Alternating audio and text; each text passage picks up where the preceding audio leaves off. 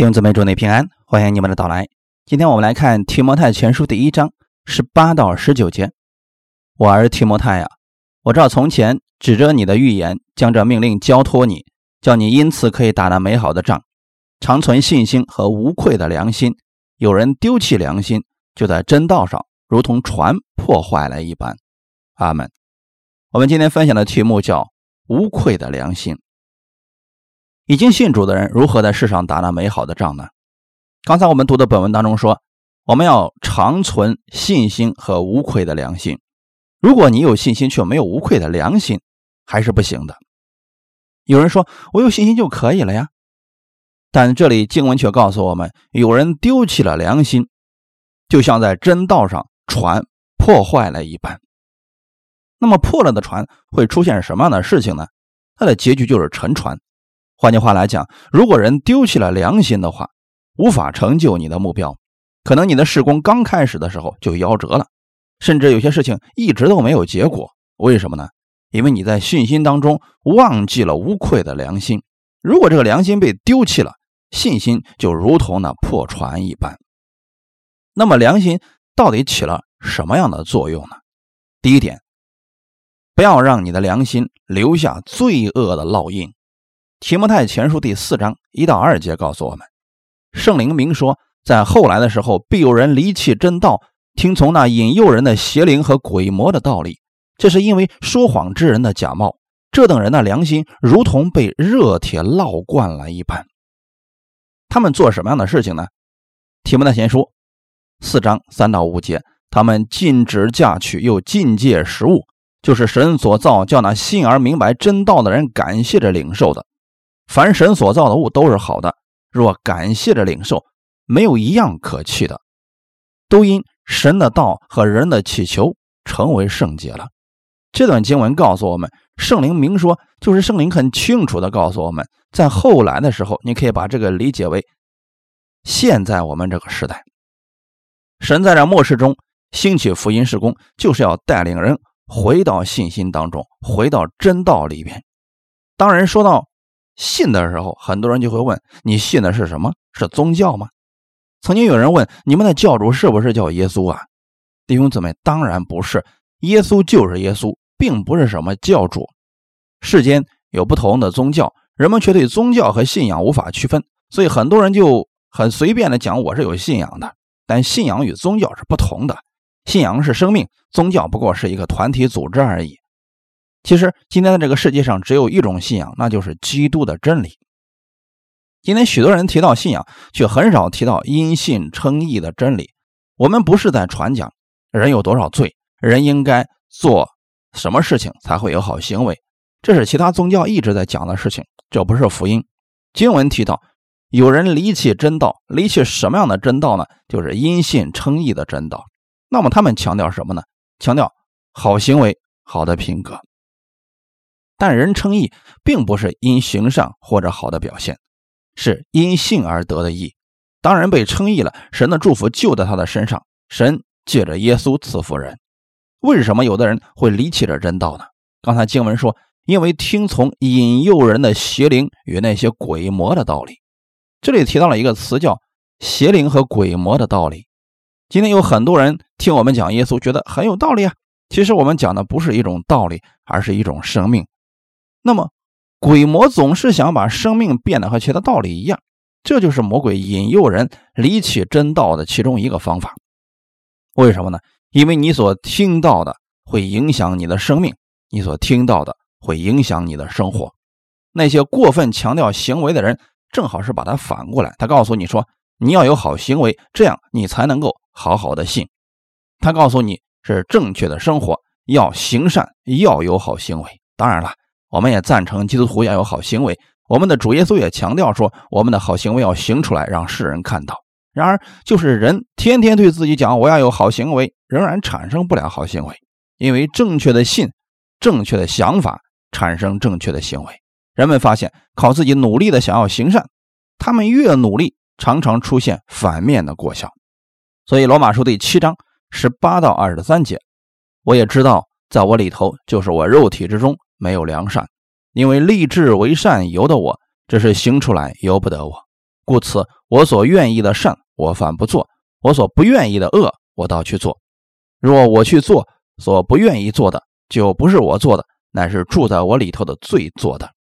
我觉得有个律，就是我愿意为善的时候，便有恶与我同在。因为按照我里面的意思，原文里面的意思就是人的意思，是喜欢神的律。但我觉得肢体中另有个律，和我心中的律交战，把我掳去，叫我服从那肢体中犯罪的律。这里告诉我们说，重点在于你有正确的性，才能让你有正确的生活和行为。如何才能有正确的信呢？就是首先你必须知道真理，而魔鬼的道理就是引诱信徒离弃那因信称义的真理。这等说谎之人的假冒，他们的良心如同被热铁烙惯了一般。什么样的鬼魔之道呢？刚才我们读到提摩太前书第四章里边说，他们禁止嫁娶，有禁戒食物等等。我们来看一下这样一段经文，这里所讲的教导都是不可做的事情。就是不要结婚啦，不要吃这个荤的东西啊，不要做这个，不要做那个等等，都是一些禁止的教导。很多人反对福音，因为他们总说你总是在讲恩典，人就会故意去犯罪，故意去放纵自己。实际上，这是在坚持魔鬼的道理。这只是一种假设，而魔鬼的教导就是禁止你去做一些事情。魔鬼的教导就是借着律法来束缚人，来捆绑人，定人的罪，让你寸步难行。我们想想，如果人们今天开始都禁止嫁娶的话，世界会发生什么情况呢？用不了多少年，世界上就没有人了。所以今天我们要正确的了解魔鬼欺骗的手段到底是什么。再来说说境界食物，神预备的食物是让我们来享用的。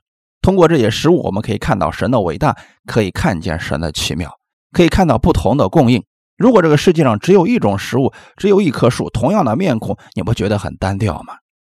当我们用感恩的心领受神所赐的各样的食物，我们会在不同的地方看到不同的恩典。上帝所造的万物充满了各式各样奇妙的美景、奇妙的食物、动物等等，是让我们看到神的奇妙、神的伟大和他的无所不能。神所造的不同的食物有不同的味道，以此我们可以看到神丰富的供应。那些境界食物的魔鬼的教导会让人厌弃神所造的，以此。使人的心灵受到捆绑，常常活在惧怕之中。格林多前书第八章第八节，其实食物不能叫神看重我们，不吃也无损，吃也无益。无论我们吃或者不吃，这是我们自己的选择，也是神给我们的自由，不会因为吃或者不吃让神爱我们或者不爱我们。可是很多人自己设立了很多不可做的事情，他们认为只要不吃这些，神就会喜悦人。结果是很多信徒的生活变得更加艰难，受捆绑，也导致很多人不愿意相信耶稣。有些禁止的东西，圣经上根本就没有，比如基督徒不能喝酒，不能唱世上的歌，不能参加世俗的各样婚礼，像婚丧嫁娶等等这一切。弟兄姊妹，有没有发现这里面的问题呢？没有圣经上的教导，不少人用这些来捆绑信徒。人们就算唱了一曲世上的歌，难道神就不喜悦他吗？丢弃他吗？随着人们不断的。领受这样错误的教导，久而久之，人们发现这竟然成为一个道理被流传下来，很多人都在遵守。这就好像是我们的良心被热铁烙着一样。原文什么叫做良心被热铁烙惯了呢？希伯来文原文的意思是在你的良心上留下罪恶的印记，就像过去买卖牲口一样，这个主人会在牲口的身上留下一个烙印，用一个很热的标志在牛的身上或者羊的身上滋滋滋这么一下去。烙下了一个标志，代表这是自己的。具体来讲，当人们领受这样一个鬼魔的道理的时候，就好像人的心里面一次一次留下这罪恶的烙印。无论人做什么，这个罪恶的烙印总是在提醒你做的不对。比如今天有人得病了，别人会告诉你是你犯罪了，所以你才得病。如果你生意失败了，别人告诉你是因为你犯罪得罪神了，这是神对你的管教。如果还哎呦，你的祷告没有得到应允，只是暂时的没有得到应允，有人会说。因为你的罪还没有认完，所以神不会听你的祷告。你有没有发现，人们总是把很多事情跟罪连接在一起？每一次这个罪恶的烙印就会在你身上滋留下这么一个标志，一次一次一次一次，这罪恶的烙印深深的留在人的良心里边。所以，当人去祷告神的时候，想从神那里求祝福的时候，这个烙印就会冒出来，使人没有信心，相信神必会成就他的祷告，不确定神是否乐意听他的祷告。你还有一个罪没有认吧？你这样下去，神是不会听的。你看看你一点好行为都没有，你还好意思来求神了？你就自己承担着后果吧。看见了没有？这些罪恶的烙印总是让人意识到罪恶，这恰恰是魔鬼的作用，不是让人关注基督的义，总是让人关注自己的错误。当人的良心受这样的烙印时，无论人做了什么，无论是做了好事或者坏事，你都不会觉得有喜乐和平安，因为你做了好事之后，这个罪恶的烙印会告诉你，你知道你犯的罪有多少吗？就做这点事情有什么可值得骄傲的？如果你做了坏事，就更糟了呀。他会告诉你。我就是一个罪人，你生在罪恶当中，你必须向神认罪，要不然神就不会喜悦你。这个时候你要知道，只有你拥有了无愧的良心的时候，你的心里才有平安。因为只有你有了无愧的良心的时候，你才觉得你不是对不起神，你不是靠着你的好行为来取悦神，你才会对神有信心，你才会对他的话语有确信。我在圣经上看到这样一个例子：耶稣复活以后，门徒们那个时候失去了平安。他们的老师不见了，他们很恐慌。这个时候，门徒们就在聚在一起祷告。耶稣突然出现在他们中间，对他们说：“愿你们平安。”这个时候，门徒没有喜了。当耶稣把已经成就的事告诉他们，耶稣伸出了他的手，让他们看他的肋旁。当门徒们看到耶稣这个样子的时候，他们就喜乐了。原因是什么呢？因为这个时候他们看到了耶稣过去所说的话语成就了，门徒们的良心得到了印证。这个时候，他们拥有了无愧的良心，所以他们喜乐了。弟兄姊妹，今天如果你知道了你在神面前罪驾已经被耶稣完全的还清了，你就是喜乐的。这个时候呢，你就有了无愧的良心了，信心就发挥了作用，你就知道神是喜悦你的。当初亚当没有犯罪之前，与神的那种亲密的关系，都是建立在无愧的良心之上的。我们分享第二点，让你的良心烙下恩典的印记。我们分享真理不能随便乱讲，不可以说某人今天明明有罪，却欺骗自己说无罪。没有任何人能够骗过神。弟兄姊妹，如果今天我们是有罪的人，罪还在我们的身上，就算人们自己说自己无罪，那也是没有用的。神知道一切事情。同样的，无愧的良心也不是今天我们自己说我们自己是无愧于神的，而是符合了圣经上给我们的确据。有耶稣基督已经为我们做了见证，有圣灵在我们心里为印记，有十字架为我们得救的记号。哈利路亚！所以今天我们可以坦然无惧的来接受一个事实，在希伯来书第九章里面提到，旧约所献的礼物和祭物，就着良心说，不能叫礼拜的人得以完全。如果你的良心是完全的，也就是说，我们讲的无愧的良心，这就影响你的行为，你就可以荣耀耶稣基督。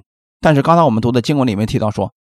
旧约所献的礼物和祭物，就良心而说，不能叫礼拜的人得以完全，因为旧约的祭物是不完全的。在希伯来书第九章十一到十四节，但现在基督已经来到，做了将来没事的大祭司，经过那更大更全备的帐幕，不是人手所造，也不是属乎这世界的。并且不用山羊和牛犊的血，乃用自己的血，只一次进入圣所，成了永远赎罪的事。若山羊和公牛的血，并母牛犊的灰撒在不洁的人身上，尚且叫人成圣，身体洁净，何况基督借着永远的灵，将自己无瑕无疵献给神，他的血岂不更能洗净你们的心？也就是说，他的血岂不更能洗去你们的良心？除去你们的死刑，使你们侍奉那永生神吗？这段经文很清楚的告诉我们，旧约所献的祭物可以暂时遮盖人的罪。如果连有限的祭物都能叫人成圣、身体洁净的话，耶稣岂不更能叫我们洁净吗？我们的良心为什么还觉得有罪恶感呢？为什么有很多基督徒在信了耶稣以后，还觉得自己是个罪人呢？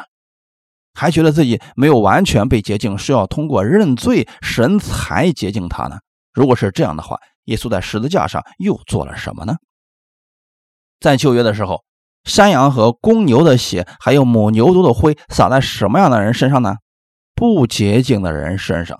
然后，当这些灰撒在不洁净的人身上的时候，让这些人都能成为圣洁，更何况今天我们不是用山羊和牛犊的血，我们用的是什么呢？我们用的呢是神儿子耶稣基督的血。在旧约的时候，山羊和公牛的血有两个特点：第一，这个血洒在不洁净的人身上，你可以理解为有罪的人；当这些公牛的血和牛母牛犊的灰洒在这有罪的人身上，就能够叫他们成为圣洁，还有身体洁净。你可以理解为这个时候他们的罪就被暂时的遮盖了。十四节说的很清楚，何况，何况是什么意思呢？你把这两件事情放在一起做一个比较的话，耶稣基督的血比山羊的血如何呢？比起母牛犊的灰如何呢？它的效果是更持久，能力是更大的。除了这个还有什么呢？借着永远的灵，将自己无惨无瑕无疵献给神。这里面特别提到有一句话非常重要，我愿意你们读这些经文能够去默想一下：耶稣基督的血岂不更能洗净？你们的良心吗？感谢主。很多人不知道耶稣基督的血，其实圣经当中已经说的很清楚了，他已经永远的洁净了我们。十二节乃用自己的血，只一次进入圣所，成了永远赎罪的事。所以今天信徒为什么还觉得自己没有被洁净呢？我们被洁净不是我们努力的结果，是耶稣的血。耶稣的血不像旧约那些祭物的血，只能遮盖一年。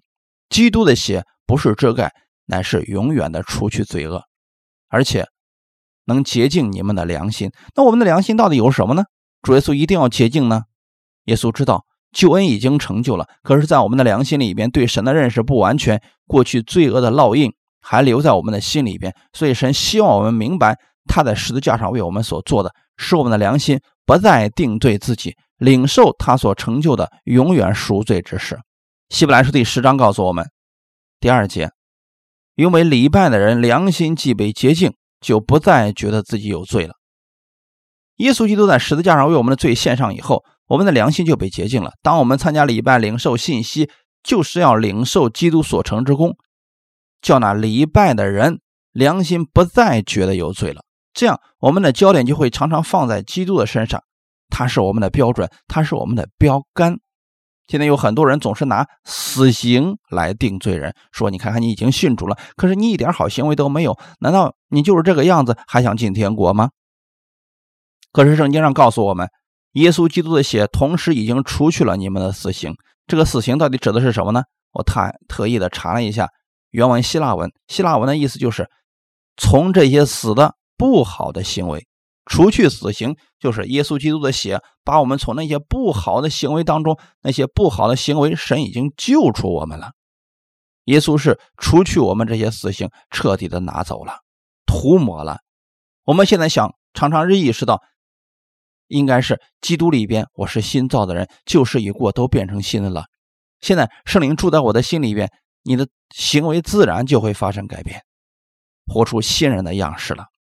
如果人，一直都不相信一切都完成了，这就会影响人的良心，让人的良心觉得自己仍然是有罪的，就好像罪没有洗干净一样。这会影响你的信心。这就是为什么一开始读到的说，如果你仅仅有信心，但是却没有无愧的良心，就像一个破船一样。只有当你有了无愧的良心的时候，你的信心才是不动摇的，你对神才是确定的。当你去祷告神的时候，你才能相信神已经听了，并且已经应允了。我很快就会看到答案。如果你的良心里面还存着一些愧疚感，还存在一些不确定，你的罪是否被赦免的情况之下，你不确定这一次神是否听了祷告。感谢主，所以这个无愧的良心对我们影响是大的。圣经上告诉我们，我们要凡事谢恩，用这样一个感恩的心去过每一天的生活。特别是当我们遇到不能原谅的人的时候，遇到不平之事的时候，这个时候很多人。就没有感恩了，特别是当我们看到不愿意发生的事情发生的时候，很多人的感恩就没有了。这都是良心在起作用。只有我们意识到我们的良心被耶稣洁净了，我们领受他的饶恕，就能去饶恕人了。耶稣是原谅我们更多的。如果我们相信我们自己已经完全被基督赦免了，我们就有力量去原谅别人，因为每一天你都会经历到耶稣对你的赦免。所以，我们应该看看我们。生活是否每一天都是感恩的？这是圣经上的教导，不是每个基督徒在每一天当中都能够感恩的。原因就是在无愧的良心上。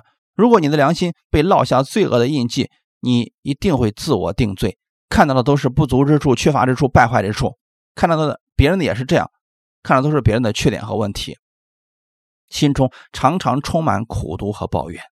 但假如在你的良心当中烙下的是恩典的印记的话，这有什么不一样的特别之处呢？恩典这个词，它希腊文的意思是白白所赐的恩惠，也就是说，在你的心里充满了神的感恩。因为你总是看到基督如何爱你，如何成就大事，如何引导你得胜，你对其他人也会如此慷慨大方、乐于助人，也会常常看到别人的优点和长处，遮盖别人的缺点和不足。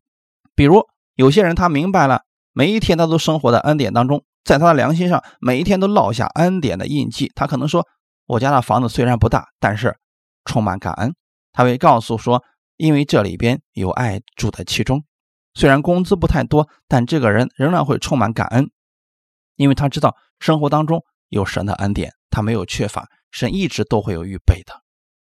让恩典的印记烙在你的良心上，不要让罪恶的印记烙在你的良心上。当恩典的印记烙在你良心上的时候，你会用凡是感恩的心来看这个世界，一切就不再一样了。一切你会看到神的丰盛的预备，会充满感谢了。所以，圣经让神让我们凡事感恩，一定有神伟大奇妙的恩典在其中。有时候我会问一些基督徒：“你为什么感恩？”他们会说：“因为神最近医治了我的身体，成就了我的祷告。”当然了，这些事情我们值得感恩。然而，我们真的以这些来作为感恩神的事情吗？仅仅是这些吗？不是的。每一天当中，我们都应该感谢神。理由在哪里呢？我们回到福音书当中，当耶稣在十字架上担当我们罪恶的时候，看到的是我们一生的罪孽。他不仅仅为出生在他之前的人，也为将来的人代替了罪恶。我们所有的人都是在耶稣出生之后的，所以耶稣在十字架上呢还清罪价的时候，我们都是将来的那个人。这就包括了今天听到的你，以及在我们以后出生的所有人。耶稣基督在十字架上的时候，他看到了这些人一生的罪恶，同时，他也是为这些人去舍命的，因为他知道我们未来会犯罪，神已经看到了你过去的罪、现在的罪以及将来会犯的一些罪。耶稣看到了，神的救赎是超越时间和空间的。当我们知道了神了解我们的一切，仍然爱我们的时候，我们的感恩就会越来越多。当耶稣承担人类所有的罪的时候，赐下了给我们一个礼物，就是将他的圣洁、将他的公义给了我们。在十字架上，他接受了神的惩罚，使我们每一天都可以生活在神的恩典当中，使我们的良心不再被罪恶的印记一次一次的烙着，乃是被他的恩典一次一次的充满。我们每一天都可以在生命当中，在我们的生活当中看到耶稣究竟为我们做了多少次。你一生犯了多少罪，你就蒙受耶稣多少次的赦免。哈利路亚。这个事情已经完成了，你不必再求神赐下新的赦免。所以，当你看到耶稣在十字架上所成之功的时候，你知道他已经完全赦免了你所有的罪，你会去更加乐意爱他，你不会故意去放纵自己。今天，当我们再一次看到我们今天又犯了罪的时候，我们应该确信今天的这个罪，耶稣已经担当了，耶稣饶恕了我们，如此我们才能去饶恕别人。原来我们的一生当中有很多的过失和错误，耶稣一次一次的饶恕了我们。当你看到这一切的时候，你只能说：“主啊，我竟如此的不配，我却领受了你这么大的恩典。”我们就会在生活的恩典当中，常常意识到基督的饶恕、他的美好、他的慈爱，并且在你的良心上烙下这恩典的印记。你时刻会提醒自己，这一切都是耶稣用生命换来的，会对神越来越感恩。如果人总是把焦点放在自己的问题上，他就会不断的定罪自己，良心就会有定罪感、内疚感，这些不会让人有信心、有力量胜过罪，反而会导致人彻底的放弃信心，生活在罪中了。反过来来讲，如果人总是意识到基督的美好，他的信心就会不断的增加，就会有美好的见证。在圣经当中有这么一个故事，有四个人抬着一个摊子来找耶稣。因为人太多了，所以这四个人就把房顶给拆了，然后把这个摊子从房顶坠到耶稣的脚前，想要得着耶稣的医治。耶稣对这个人说：“小子，你的罪赦了，拿起你的褥子回家去吧。耶稣讲这段经文是让人们知道他在地上有赦罪的权柄。当这个人知道他的罪已经被赦免的时候，他就有接受医治的信心，信心和无愧的良心一起发生了作用。每当人在生活当中发现神的恩典的时候，就会向神献上感谢。不要让罪恶的烙印留在你的良心上。当罪恶的烙印一次一次的烙向你的良心的时候，人们不会变得更加圣洁，人们不会变得更加的公义，你反而会陷入无数的罪恶当中。耶稣已经救我们脱离了律法的咒诅，我们在基督里边是自由的，自由的饶恕人，自由的把基督的爱给出去而不受伤。伊甸园当中有两棵非常特别的树。一棵叫做生命树，另外一棵叫分别善恶的树。神从来没有禁止亚当吃生命树上的果子，但是人吃了生命树上的果子会有什么呢？他就会拥有永生，他就会有信心，他就会有平安喜乐等等。这一切上好的祝福。可惜的是，亚当没有去吃那棵生命树上的果子，他反而去吃了分别善恶树上的果子。从此以后，人们多了一一件东西，叫做良心。良心就发挥它的作用了。这个良心喜欢用他自以为的正确的标准去分辨别人，他的标准不是神，不是神的话语，而是他自己。所以人的良心是靠不住的。不同的人有不同的良心，不同的人有不同时期，他良心判断对错的标准也不一样。有时候我们会觉得这个事情是错的，可是对一些人来讲，他的良心觉得做这个事情心安理得。比如说，圣经当中有个人叫扫罗。当他为那些杀死史提凡的人看守衣服的时候，他不觉得杀的这个史提凡有什么不好的。这个人确实该死呀。他的良心告诉他这事情是正确的。这就是我们刚才提到的良心。人们的良心多数情况下被罪恶一次一次的烙着，久而久之接受的是魔鬼欺骗的道理，分不清对错了。今天你拥有的是从神而来的无愧的良心。这个无愧的良心是神不定你的罪了。这个无愧的良心是让你的仰望不再是自己的标准。而仰望耶稣基督的十字架，那死而复活的耶稣基督，你的罪驾已经被完全的付清了。只有这样，你的生命才会发生改变。只有我们仰望耶稣所成之功，不是靠着认罪得赦免，我们是靠着基督的血，他的救赎使我们得到了赦免。在十字架上，他为我们流出宝血，还清了我们所有的罪驾，才使我们得着了神完全的饶恕。感谢主。当你知道这一切罪驾都已经还清的时候，你就有信心了。而这个时候，信心就是。圣经里面提到的无畏的信心，而这个信心跟你的良心同做一个见证。你心里确实知道这个罪驾已经还清了，耶稣确实已经为了你的疾病受了鞭伤，因此我们相信身体是健康的。因他受的刑罚，我们就得着了平安。当你的良心不再感到内疚，你的良心不再有定罪的时候，你才能坦然无惧地来到神的面前，因为你不是靠着好行为取悦神，是因为。神已经喜悦我了，因着耶稣所做的，他一直喜悦我，所以我乐意去做神所喜悦的事情。恩典的烙印就是耶稣基督所做的事，要牢记在心里边。所有的恩典都是从耶稣基督来的。我们再一次回到我们今天的本文，《提摩太前书》第一章十八节：“我儿提摩太呀，我照着从前指着你的预言，将生命托付给你，叫你因此可以打那美好的仗。”保罗告诉提摩太：“你要谨守。”那信心还有什么呢？无愧的良心。如果今天你觉得你不再亏欠神了，你就有信心到神面前领受丰盛的供应。你觉得你不再欠任何人的时候，你整个人就是轻松的。哈利路亚！当我们今天存着信心和无愧的良心的时候，就能打那美好的仗。什么叫美好的仗呢？打仗，多数人会说打仗嘛，肯定有输有赢啊。可是保罗告诉提摩太的是，你去打那美好的仗。什么叫美好的仗呢？宣告基督已经得胜，宣告魔鬼已经失败。所以这称之是美好的仗。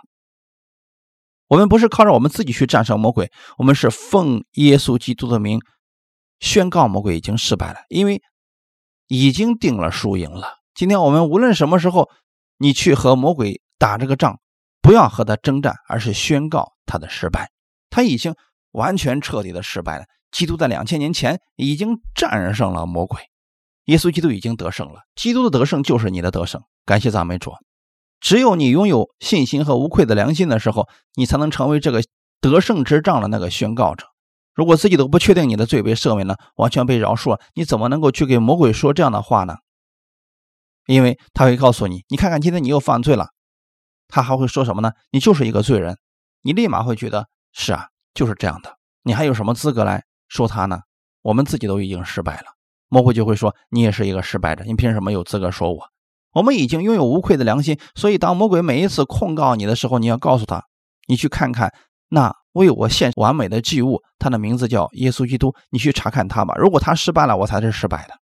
所以你要告诉你的良心，今天在耶稣基督里边，你今天领受的是他那无尽的恩典。你要把这样的恩典的烙印常放在你的良心上，不要让魔鬼欺骗你来诱惑你了。所以我愿意弟兄姊妹。你们都存着无愧的良心，让无愧的良心每一天都充满神的恩典。阿门。如果确实今天我们讲到对你有帮助，我说确实，我们自己也接受了定罪的信息，在我们良心当中常常有定罪感、内疚感。我总是觉得我自己做的还不够好，等等。这个时候，我愿意在你的心里边和我一起做这样的祷告，让你知道你已经拥有了无愧的良心。好，我们一起祷告。在的天赋，我相信我一生里边每一个罪，耶稣你在十字架上，你流出宝血已经都担当了。在十字架，你赐下了你的公义，赐下你的圣洁，赐下你的智慧给我。你把这些放在我的身上，天赋，我领受你的赦免，我领受你的救恩，我感谢你赐下这极大的恩典。今天在我的良心上不再是罪恶的烙印，而是丰盛恩典的烙印。你已经把我所有的罪恶都除去了。十字架就是最好的见证，死而复活的耶稣基督就是我最好的见证。今天，在我里面的圣灵也是最美好的见证。我愿意放下过去一切一直缠累我的沉重的罪恶感，那一直捆绑我的内疚感。我知道天父，你现在是喜悦我的。你喜悦我不是因为我有了好行为，而是因为耶稣基督。今天天父，你有多么的爱耶稣，我就知道你有多么的爱我。主啊，谢谢你赐下这丰盛的恩典，我愿意。把这样的恩典常常充满在我的良心上，烙在我的良心上。主啊，我愿意接受这样的烙印，我愿意接受耶稣为我所成就的这一切完美的功，因为这样我就拥有了那无愧的良心，我不再成为罪人，因信被称义了。我就是神喜悦的爱子，你愿意祝福，也乐意祝福我。